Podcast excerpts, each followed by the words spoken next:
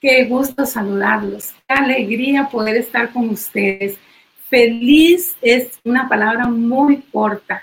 Agradezco a Dios por la oportunidad que me da de estar con esta preciosa familia de CBL Lomas. Saludos a la pastora Lourdes, a todo su staff. Saludos a cada uno de ustedes, las familias que conforman esta bendición tan grande aquí en la tierra, allí en la Ciudad de México. Saludos de mi esposo, el apóstol Gustavo, y de todas nuestras hijas e hijos y nuestros seis nietos. Les amamos y hoy vamos a tener un tiempo sumamente especial.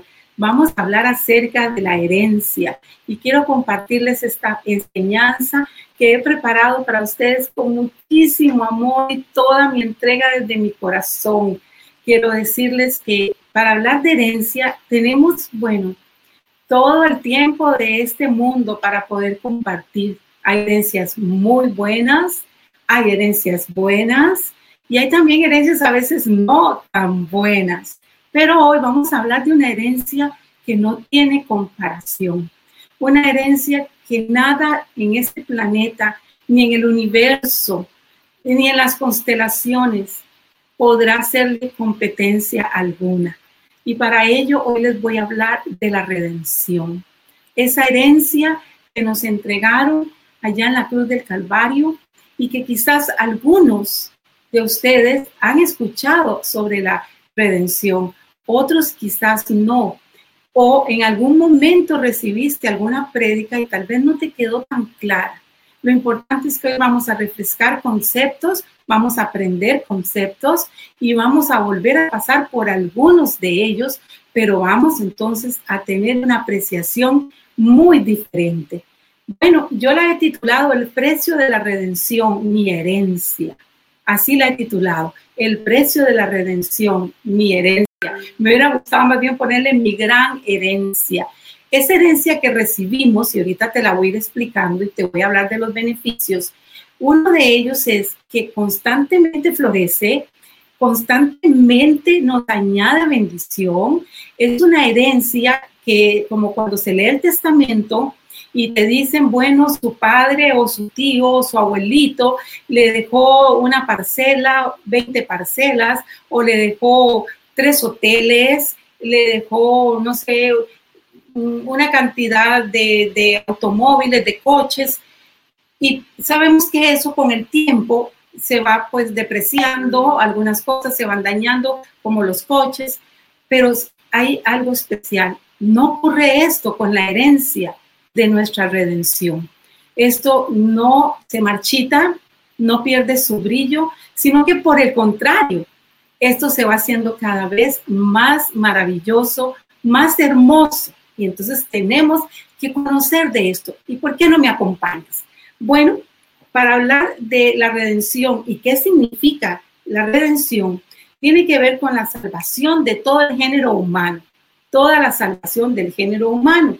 Y fue llevada a cabo por la pasión y por el gran amor y la gran entrega que hizo Jesús precisamente con su muerte y su resurrección.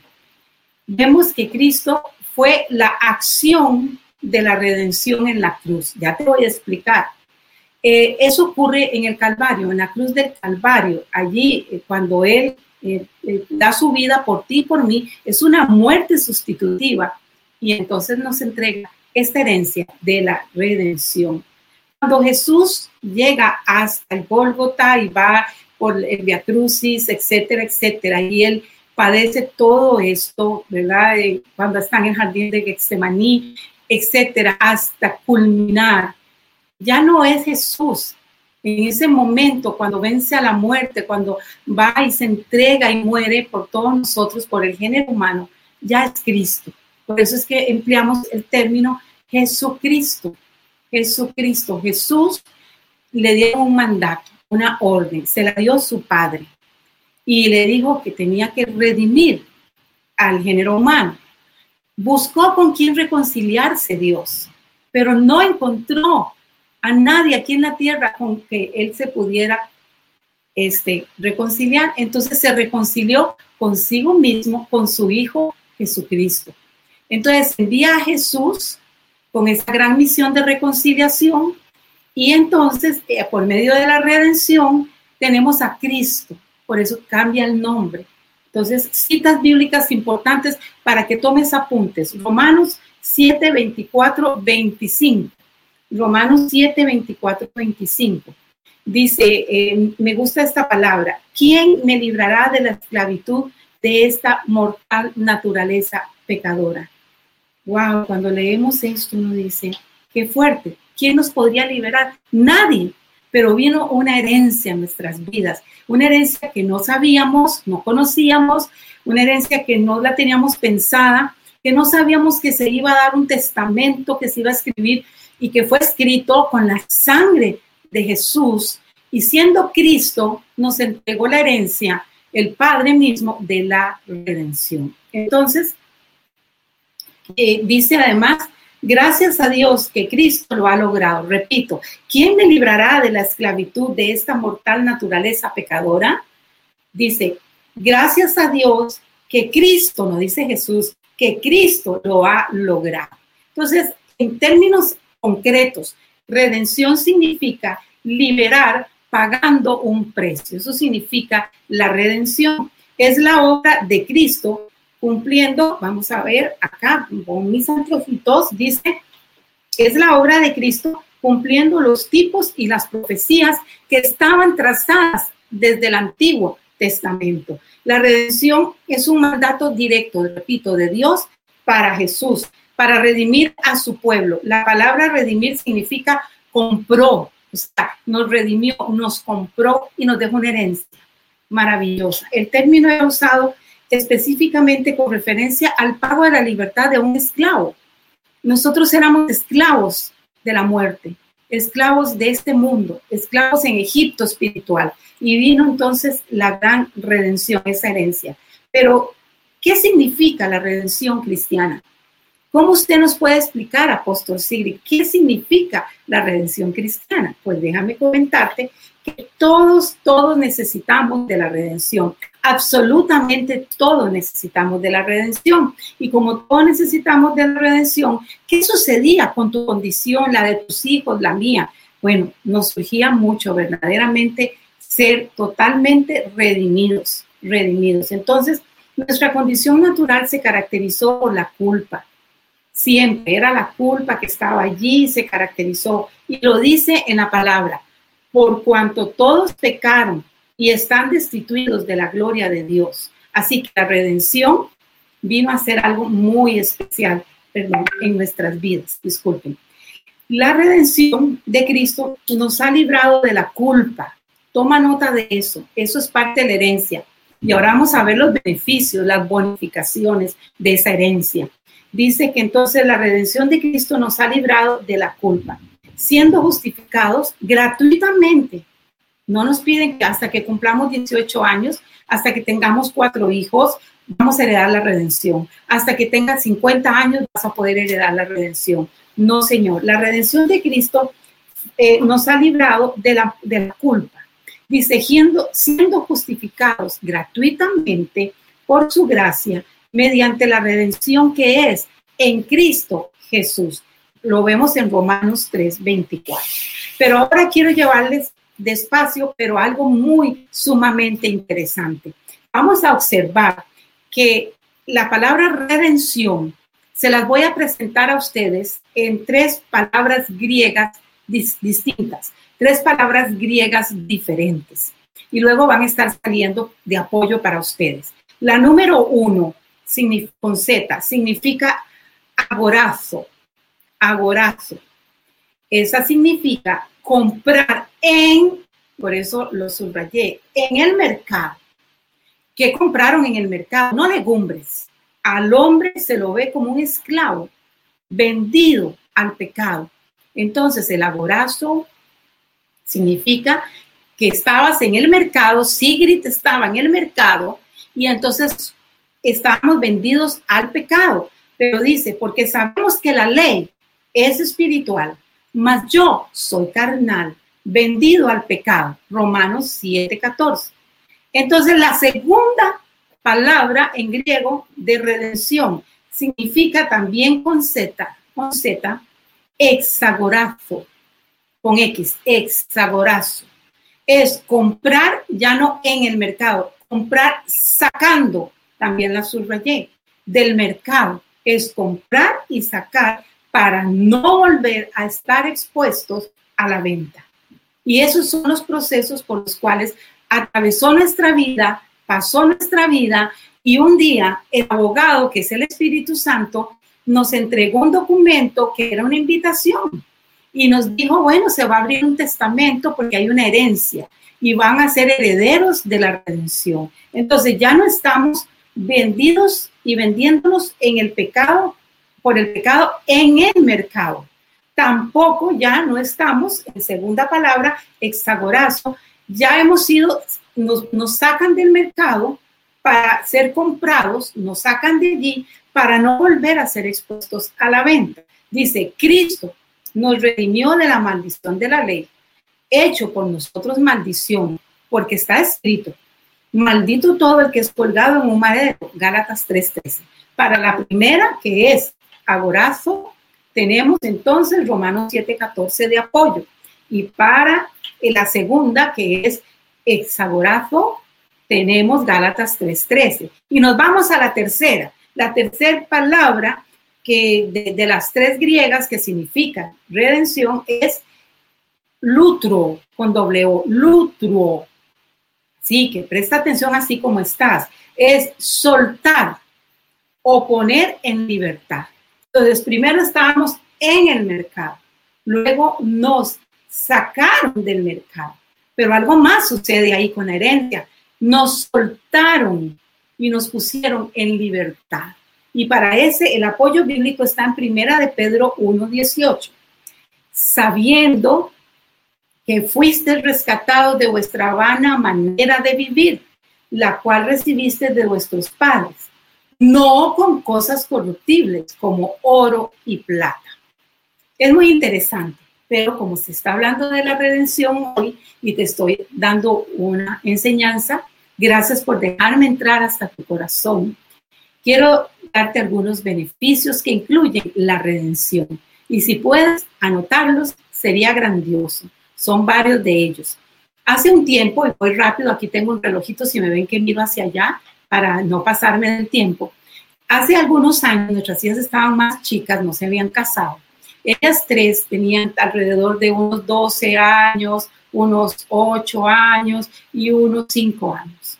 A mi esposo le llega un aviso que se debe de presentar a un hotel aquí en la capital, en San José, para eh, recibir un bono que, le, que, que él se ganó. Mi esposo en aquel entonces usaba mucho la chequera, era todo era hacer los cheques y andaba siempre en su billetera y todo. Y me dice, aquí dejo mi chequera, aquí dejo mi tarjeta de crédito, me voy solo con la licencia y la cédula, por si esto es una estafa o por si esta gente quiere venderme un fin de semana en algún país del mundo, ¿verdad? En algún hotel vacacional. Él llegó allá, pero cuando él volvió, resulta que no era una estafa, sino que mi esposo había sido este, eh, favorecido y el regalo incluía irnos a la isla de San Andrés, ¿verdad? Estar allá eh, seis días con los pasajes aéreos incluidos para la familia de él. Eh, teníamos traslados de aeropuertos al, al hotel de cinco estrellas teníamos eh, microbús que nos iba a estar llevando a las playas, teníamos unas bicicletas para usarlas gratuitamente, unas motonetas, motocicletas, vespas automáticas para andar por toda la isla. Y ni te cuento, almuerzos, cenas, desayunos, frutas en la playa, bueno, todo. No lo podíamos creer. Eso se llamaron los beneficios de este regalo. Fuimos y volvimos y sabes, esa vacación jamás la olvidamos en casa siempre la recordamos. Pero ahora yo te voy a hablar de beneficios, como te dije al inicio, que no se comparan con nada en el universo. Y los beneficios de la redención, te dice hoy el Señor, en tu herencia incluyen la vida eterna. Voy rápido. Apocalipsis 5 del 9 al 10. Segundo beneficio, el perdón de los pecados. Efesios 1, 7. Mira qué dos grandes primarios beneficios. La vida eterna, herencia, ¿verdad? Apocalipsis 5, 9 al 10. El perdón de los pecados, Efesios 1, 7. La justificación, otro día me gustaría predicarles de la justificación, Romanos 5, 17. La libertad de la maldición de la ley, cuarto beneficio, la libertad de la maldición de la ley, Gálatas 3:13. Adopción dentro de la familia de Dios, y eso está en Gálatas 4:5. Gálatas 4:5. Y llevamos más beneficios todavía liberación de la esclavitud del pecado. Hemos sido libres de estar esclavizados al pecado. Si tú practicas el pecado, te esclavizas, pero cada vez que camines más lejos del pecado, vas a ser más libre. Tito 2.14 y 1 Pedro 1 de 14 al 18. Pero ¿qué da más beneficios? La paz con Dios. La paz con Dios. Colosenses 1, 18 al 20. Y cierro el último beneficio la morada permanente del Espíritu Santo en tu vida. Qué herencia. Primera de Corintios, eh, déjame ver acá, 6 del 19 al 20. Tú sabes lo que es tener paz con Dios perpetua, eterna. Tú sabes lo que es tener una morada permanente, ser nosotros una morada permanente del Espíritu Santo. Yo quiero contarte algo, que te imagines, usa tu imaginación espiritual. Es un don de Dios. Estos beneficios que he dado lectura se ha abierto el testamento, estás heredando, heredas la paz con Dios, has heredado ser la morada eterna de su espíritu en nosotros. Hay muchos beneficios. Yo, yo te cito estos por el tiempo que corre, pero quiero que los atesores, que los guardes, que los, los conozcas, porque cuando los conoces, entonces eres más libre. Cuando tienes ese conocimiento, puedes ser más libre y te vuelves proactivo y te haces más intencional en la vida. Así que la redención es en herencia y trae sus dividendos, sus beneficios. Es interesante entonces, número uno, ser redimido. Número dos, fuimos perdonados. Tres, santificados. Cuatro, justificados. Quinto, ser bendecidos. Sexto, fuimos libres. Sexto, perdón, séptimo, ser adoptados. Y octavo, ser reconciliados. Y quiero que, anotes allí, por favor, en tu libreta de apuntes rápidamente el Salmo 137 y 8 y que le pongas al lado Lucas 2.38 y le añadas además una tercera cucharada que es Hechos 20.28. Yo estoy muy avivada, estoy muy apasionada, estoy feliz porque estoy con ustedes, ya que ahora no puedo tomar un avión e irme para allá. No saben cuánto los extrañamos, montones, pero cuídense así como lo están haciendo y nosotros aquí porque llegará buen tiempo en que luego estemos de nuevo unidos, juntos y unánimes. Muy bien, repasamos. Entonces tenemos aquí ocho puntos. Fuimos entonces redimidos, perdonados, santificados, justificados, bendecidos, liberados, adoptados y totalmente reconciliados, totalmente reconciliados. Y esto es grandioso, esto es grandioso. Pero no queda ahí toda esta enseñanza. Otro beneficio más de la redención, como apóstol Sigrid, sí, déjame decirte que tenemos otro beneficio más de la redención y es que nosotros, aquí lo tengo, nos concedió autoridad espiritual. Mira qué herencia. Nos dio autoridad espiritual. Y esto es muy importante. ¿Conoces tú tu autoridad espiritual? ¿Sabes cuál es tu autoridad espiritual? Voy a leerte esto y te voy a contar una historia después. Nos dio la posición en autoridad espiritual en los lugares celestiales, contra toda condición en que estemos. Voy a hablarte ahora de posición versus condición, pero te voy a contar esta historia antes de eso. Presta atención. ¿Has visto que cuando tomamos un avión, los primeros que toman posesión del avión, ¿quiénes son? Ah, el piloto, los sobrecargos, el copiloto, etcétera, etcétera. Ellos ingresan primero, revisan todo. Cuando ya ingresamos los demás, tú no vas a ver al piloto, que de pronto se va a venir a sentar al lado tuyo. Y se sentó aquí, y yo lo veo y digo, hola, señor piloto. Y él me va a decir, ¿cómo está, señora? Muy bien, señor piloto. Y de pronto ya anuncian que va a despegar el avión y yo me quedo viendo al piloto y le digo, señor piloto, usted no tiene que ir a la cabina principal para, para que el avión pueda despegar. Eh, es usted quien va a conducir el, vuelo, el avión. El piloto tiene en, en, su saco, tiene unas, unas, ay, se me fue la palabra, unos galones, son unas franjas, a veces tienen cuatro, tienen seis, tiene su kepis, él es bien elegante también, ¿verdad? Pero ¿sabes algo? El piloto no se sienta en first class, el piloto tampoco se sienta en business class, mucho menos con todas las personas que vamos en el avión, ni se va a ir atrás a sentarse precisamente en el último lugar con espaldas al baño. El piloto va a la cabina principal. Su vida está asegurada porque él lleva la vida de todas las personas que vamos en ese vuelo. Quiere decir que hay una condición, pero hay una posición y a nosotros nos fue entregada esa herencia en nuestra vida. Dios nos dio un beneficio más que dicen, y hay aquí un adendum en este testamento, hay más herencia. Y quiero decirle, CBL, que hay más herencia para ustedes aquí en Lomas, porque dice entonces el, juez o lo dice el Espíritu Santo como el abogado que está leyendo, el notario y que está dando lectura a ese testamento. Y dice que nos, nos, nos concedió ahora en herencia autoridad, nos concedió autoridad espiritual. Para estos días, mi esposo y yo vamos a estar desarrollando un seminario por medio de Zoom acerca de una escuela básica de guerra espiritual y liberación demoníaca, porque la gente está ignorando su verdadera posición en Cristo y esto está pasando dentro de la iglesia, lo que es el cuerpo de Cristo. Y es importante conocer todo nuestro armamento y nuestra verdadera posición. Es un atributo, un atributo que nos fue entregado. ¿Qué es un atributo? Bueno, yo creo que el atributo nos, fue entregado y nos dio condición, pero a su vez no se puede destruir. Tenemos una posición. Y, podemos leer entonces, hágalo usted en casa, en Segunda de Corintios 7, 8 y 9. vemos ahí en Segunda de Corintios 7, 8 y 9, capítulo 7, versículo 8 y 9, cómo Pablo vivía en la posición que le dio la redención.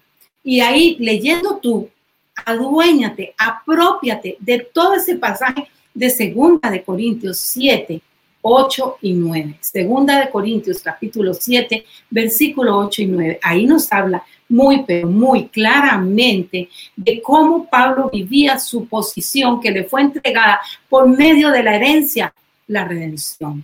Entonces, vamos a hablar un poquito así rápido de posición y de condición. ¿Les parece? Vamos a ver. Tenemos como condición versus posición.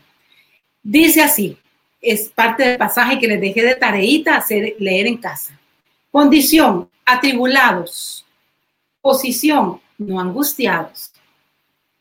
Condición, en apuros. Posición, no desesperados. Condición tercera, perseguidos. Posición, no desamparados. Última, porque hay más. La cuarta condición, derribados. ¿Cuál es la posición? No destruidos. Tienes que conocer cuál es tu herencia.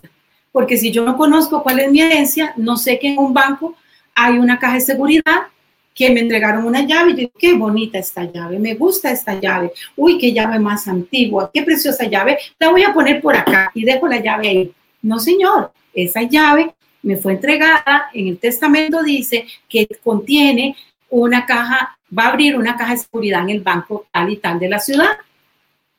No puede ser que dejes pasar tanto tiempo sin ir a ver qué hay allí, qué es lo que te corresponde, cuál es la herencia que te ha tocado. Vivir entonces conociendo tu condición, así va a ser tu posición. Pero cuando no conoces tu posición, tu condición, tu condición, tu posición, vas como la onda del mar o la ola del mar, va y viene, va y viene, y Dios no quiere que esto sea así para tu vida ni para la mía.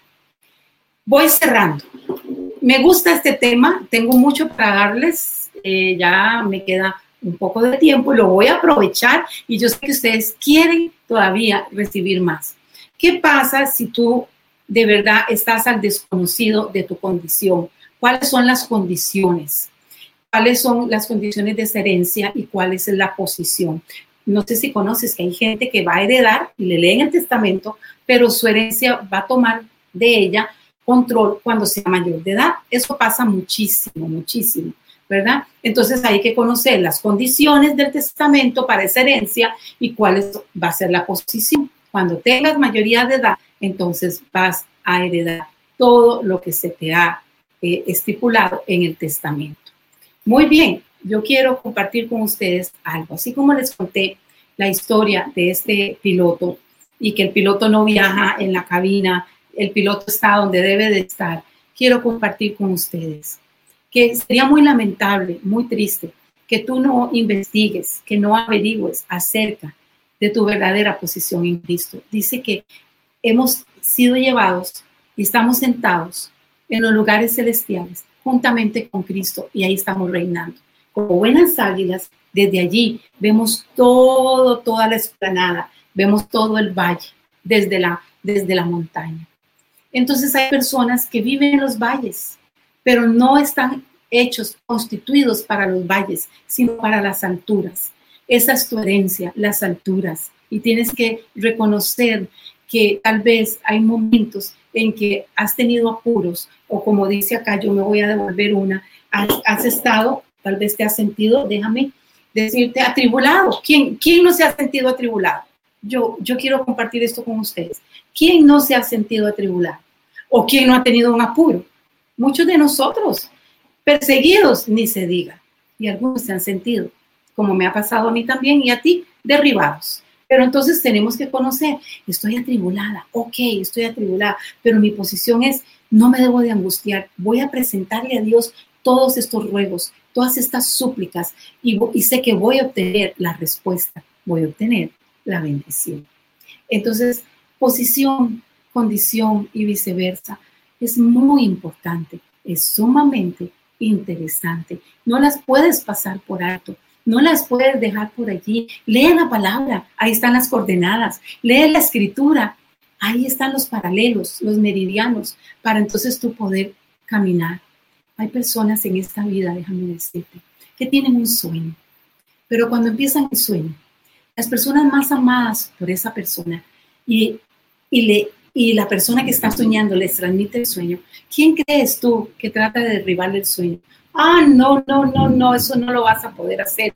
¿Cómo se te ocurre? No, no, no, no, no, no. Y vienen a querer cortar tus alas, a querer cortar tus alas. Lo importante es que estas personas, algunas dejan de soñar o algunas viven soñando el sueño y haciendo la vida de otros. Tampoco tiene que sucederte a ti. Si tú tienes un sueño, por favor, llévalo a cabo, realízalo, créelo, Dios te ha dado sueños como herencias, pero sabes algo, tan grande sea el sueño, así de grande será la brecha y grande será la, llegar a la meta. Pero si tan grande es el sueño, yo siempre digo, entre más grande sea el avión, más grande tiene que ser la pista de aterrizaje.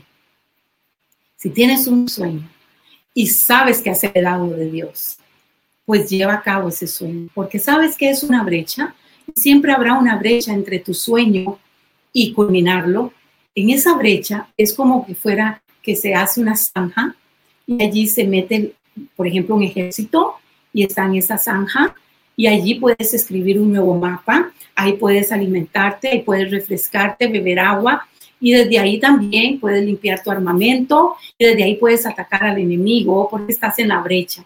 Siempre entre tu sueño y llegar a culminarlo. Habrá una brecha, pero en esa brecha no es para que te, te rindas, en esa brecha es para que tomes tu posición.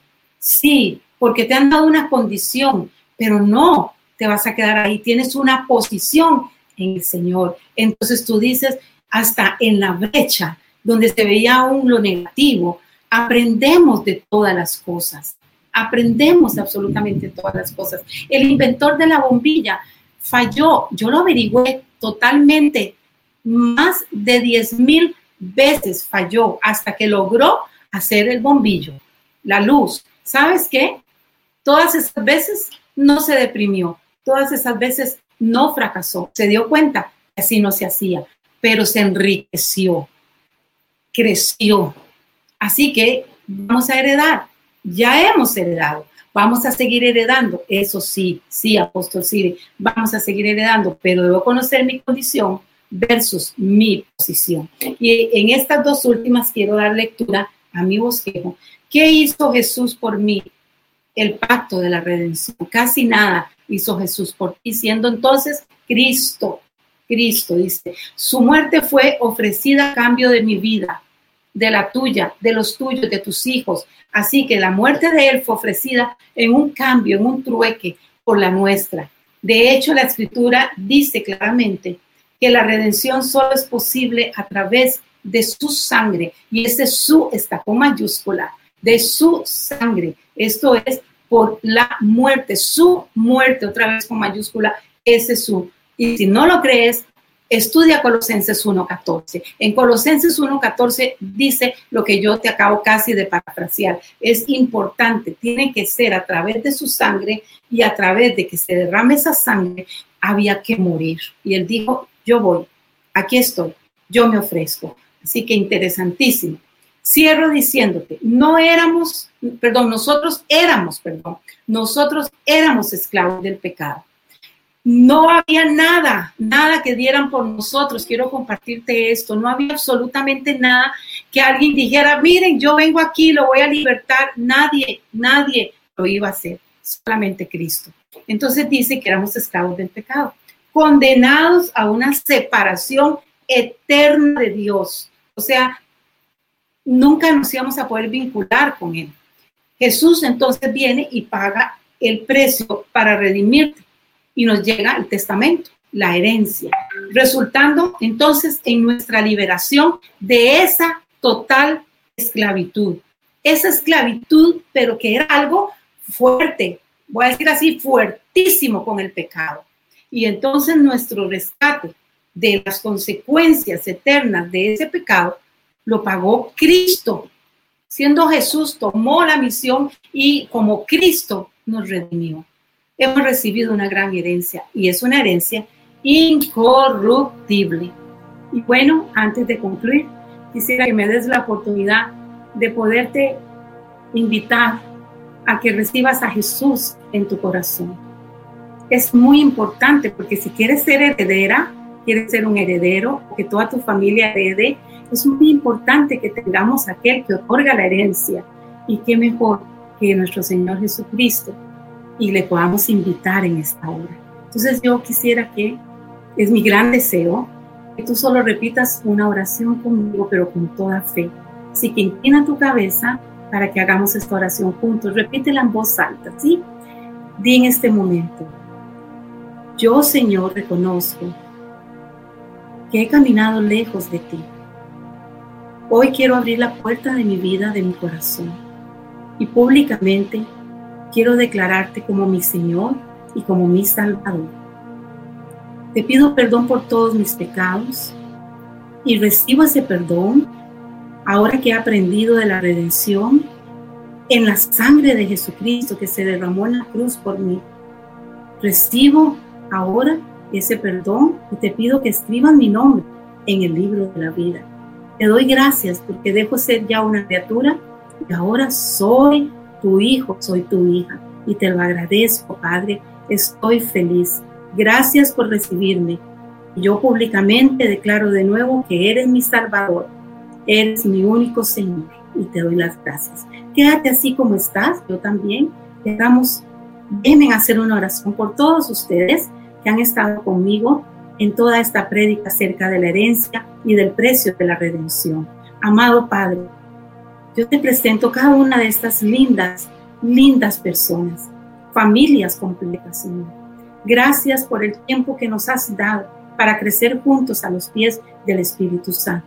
Te pido hoy, Señor, que esta palabra, que Señor se ha sembrado en buena tierra, en CBL, y sabemos que va a correr por muchos, muchos lugares que ni nosotros pensamos. Esta palabra, Señor, sea una semilla que traiga mucho alimento y se llenen los graneros de las vidas de cada persona que la reciba. Padre, gracias por enseñarnos acerca de nuestra condición y de lo que es nuestra posición. Te agradecemos por la herencia de la redención, por tener paz con Dios eterna.